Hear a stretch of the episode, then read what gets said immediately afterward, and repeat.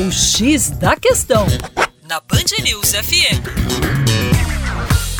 Olá, ouvintes da Band News FM BH. Meu nome é Vitor Augusto e sou professor de Geografia da equipe Terra Negra.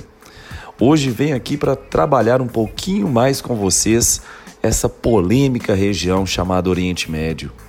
Recentemente, o premier israelense, que é o Benjamin Netanyahu, fez um pronunciamento muito interessante em rede nacional, imperando que efetivamente o Irã, país xiita, mentiu sobre o acordo nuclear.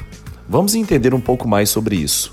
O acordo nuclear feito pelo Irã ocorreu no ano de 2015 e envolveu a Alemanha, mais os cinco membros do Conselho Permanente de Segurança da ONU, que seria Estados Unidos, França, Reino Unido, China e Rússia.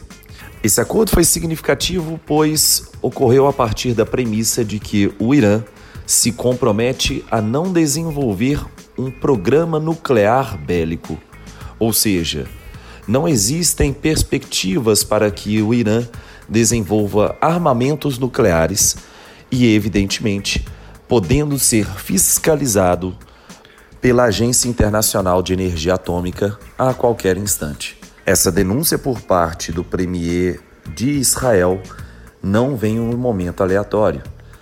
O presidente dos Estados Unidos, Donald Trump, pretende revogar esse acordo agora, no mês de maio de 2018.